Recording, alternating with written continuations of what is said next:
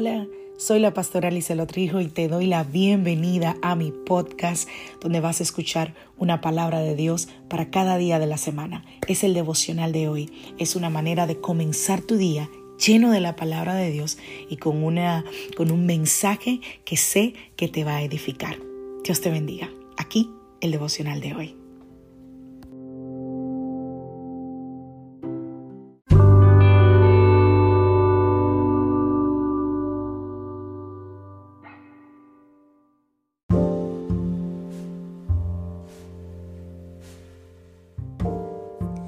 Devocional del día de hoy. La esperanza cambia tu luto. Vamos a la palabra del Señor. Primera de Tesalonicenses capítulo 4 a partir del verso 13. Ahora, amados hermanos, queremos que sepan lo que sucederá con los creyentes que han muerto, para que no se entristezcan como los que no tienen esperanza. Pues ya que creemos que Jesús murió y resucitó, también creemos que Jesús que cuando Jesús vuelva, Dios traerá junto con él a los creyentes que hayan muerto. Les decimos lo siguiente de parte del Señor. Nosotros, los que todavía estemos vivos cuando el Señor regrese, no nos encontraremos con Él hasta de los que ya hayan muerto. Pues el Señor mismo descenderá del cielo con un grito de mando, con voz de arcángel y con el llamado de trompeta de Dios. Primero los creyentes que hayan muerto se levantarán de sus tumbas. Luego, junto con ellos, nosotros, los que aún sigamos vivos sobre la tierra, seremos arrebatados en las nubes para encontrarnos con el Señor en el aire. Entonces estaremos con el Señor para siempre. Así que anímense unos a otros con estas palabras. Wow.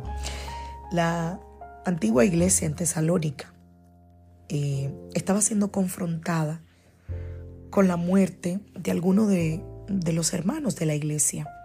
Y eso generó una serie de preguntas, generó una serie de confusiones dentro de los hermanos allá en Tesalónica de que qué ocurriría con ellos cuando Jesús regrese, porque ciertamente ellos sabían que Jesús iba a regresar. ¿Se perderían los que murieron antes de que Jesús regrese de la nueva tierra, de la promesa de vida eterna en el Señor? No.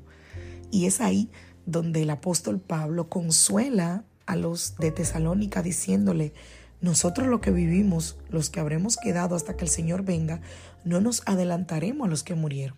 En 1 de Tesalonicenses 4:15.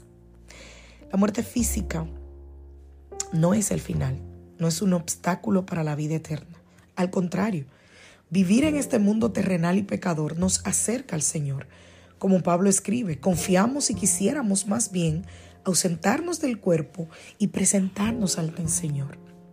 Cuando tememos a la muerte, cuando vivimos ansiosos por lo que pasa después de la muerte, entonces no estamos confiando en que la eternidad es un regalo del cielo.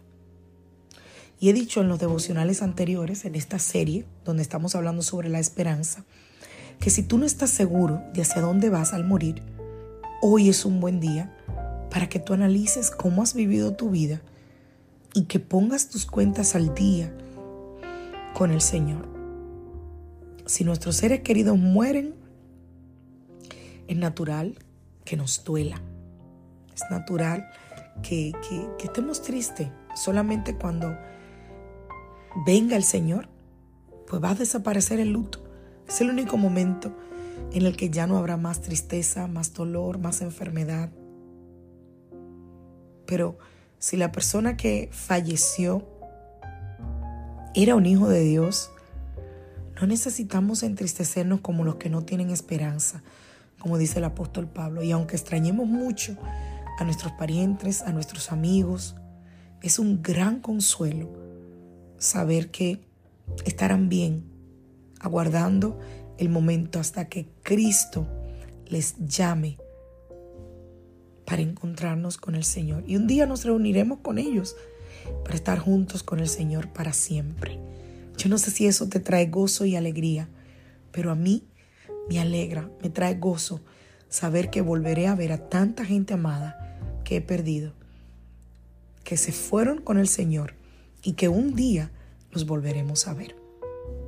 Que Dios te bendiga. Que Dios te guarde.